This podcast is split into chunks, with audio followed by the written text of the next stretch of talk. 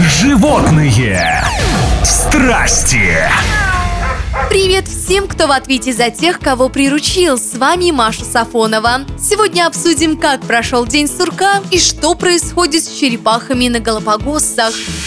Недавно во многих странах мира отметили День сурка. Во время празднования, как правило, обращают внимание на поведение этих животных, дабы определить, как скоро наступит весна и придет потепление. Американский народный метеоролог Сурок предсказал, что весна в этом году наступит поздно. Трансляция ежегодного мероприятия, проходящего на этот раз без зрителей, велась на сайте местного клуба сурка, хотя обычно сюда приезжают толпы туристов. Пятикилограммовый фил был извлечен рано утром из своей норы на холме Гоблер-Ноб. Согласно народному поверью, если сурок пугается своей тени и прячется под землю, то зима продлится еще полтора месяца. Если же погода облачная и Фил не видит своей тени, то ожидается ранний приход весны. Как стало понятно из озвученного прогноза, сурок на прогулке не остался, а предпочел вернуться в свой дом. День сурка отмечают с конца 19 века, и по сей день эта традиция не теряет актуальности. you.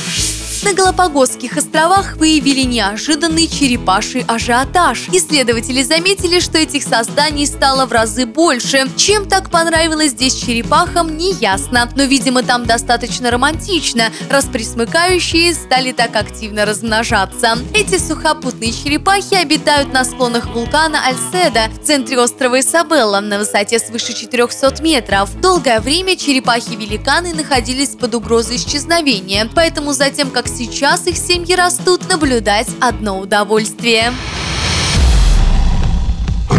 Животные страсти.